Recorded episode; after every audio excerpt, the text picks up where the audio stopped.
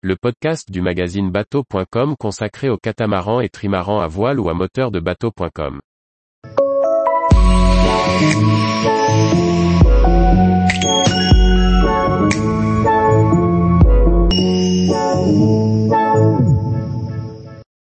Croisière minimaliste, en mini 6.50 jusqu'en Écosse à peu de frais. Par Anne-Sophie Ponson. Les croisières auturières ne sont pas réservées aux grands voiliers de croisière. Océane et Constantin, 28 ans, ont mené leur mini 6.50 de La Rochelle jusqu'en Écosse. Ils nous expliquent leur projet et sa philosophie qui démontre que la croisière reste accessible au petit budget. Au port de Tobermory, sur l'île de Mull en Écosse, on ne rencontre que des grands bateaux, voire des très grands bateaux. Il faut dire que les vents écossais ont de quoi en décourager beaucoup. Mais ce jour-là, on y croise aussi un Mini 6.50 battant pavillon français.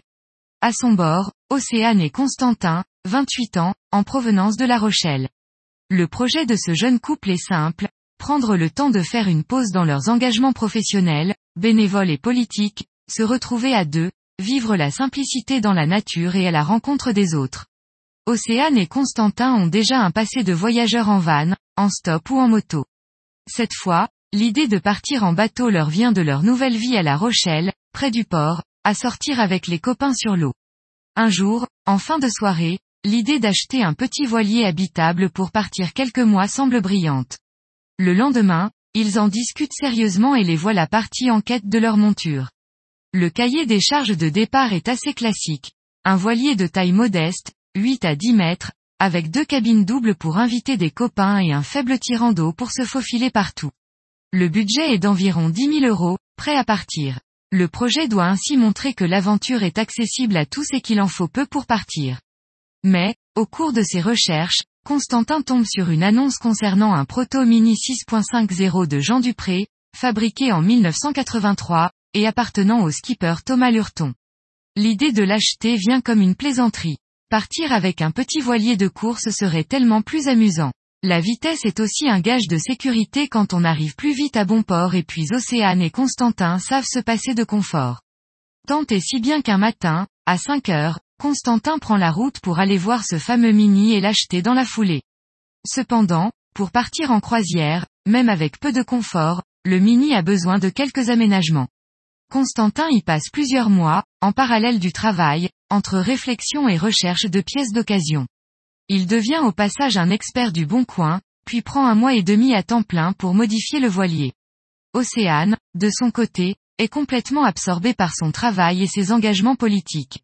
Là encore, l'objectif des travaux est de faire simple, utiliser du matériel d'occasion et réutiliser tout ce qui peut l'être. Il travaille sur l'aération du bateau pour limiter la condensation avec la mise en place d'un ventilateur solaire et de grilles passives. Puis il révise l'électricité, ajoute des prises 12V et USB, ainsi qu'un éclairage intérieur LED. Côté rangement, Constantin ouvre les deux ballastes de 200 litres pour aménager de nouveaux équipets avec des étagères à l'intérieur. Une trappe, créée sous la barre, permet également d'accéder au volume situé sous le cockpit pour y ranger le mouillage, l'annexe, un kayak gonflable, et organiser une zone de stockage. Il y a aussi la baume à relever pour gagner de l'espace au-dessus du roof. Cela permet d'y installer la survie et deux panneaux solaires. Par la même occasion, la grand voile est changée pour une nouvelle d'occasion, bien révisée, et un lazy bag raccourci pour s'y adapter. Le hors-bord est échangé contre un 4 temps de 4 chevaux. La sellerie est aussi refaite avec des matériaux de récupération. Beaucoup de filets sont ajoutés pour gagner des espaces de rangement. Le maître mot de la transformation du voilier reste tout au long du chantier, la simplicité, respecter la nature du bateau, conserver l'essentiel des aménagements existants, choisir des équipements fonctionnels, peu coûteux et recyclés autant que possible. Le budget de départ est largement respecté, frais du port inclus. Paré pour le départ, Anabi, qui signifie feu d'artifice en japonais, propose une couchette double dans la pointe avant, équipée de filets sur les côtés pour les habits. Le centre du voilier est occupé par l'espace cambuse avec un réchaud à gaz, un seau pour la vaisselle, des rangements pour les vivres et les ustensiles. Un jet boil complète l'équipement de la cuisine pour faire bouillir l'eau en économisant un maximum le gaz en cartouche. Ensuite, vers l'arrière, les couchettes cercueils latérales servent à la fois de banquette côté carré et de stockage des voiles et du matériel sous le cockpit. Pour la voilure, Anabi part avec une grand voile, deux solants, un spi asymétrique médium et une trinquette. Le spi max est laissé à La Rochelle car il prend trop de place. Côté électronique, le voilier dispose d'une VHF AIS, un GPS sans cartographie, un ancien merveille et la carto sur un téléphone étanche avec le RIDS et quelques pilotes côtiers en papier. Océane et Constantin sont fin prêts à partir. Avec quelle expérience de la navigation démarrent-ils leur croisière de six mois? Océane a une expérience très limitée de la mer. En réalité, elle n'avait jamais navigué avant de rencontrer Constantin. Elle apprend un peu à La Rochelle, mais c'est sur le tas qu'elle va vraiment s'aguerrir pendant les premières semaines de leur voyage. Constantin, de son côté, a appris la voile en stage, les étés de son enfance sur des optimistes puis des petits dériveurs.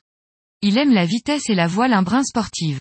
Il a même pris part à une régate au lycée à bord d'un First 7.50.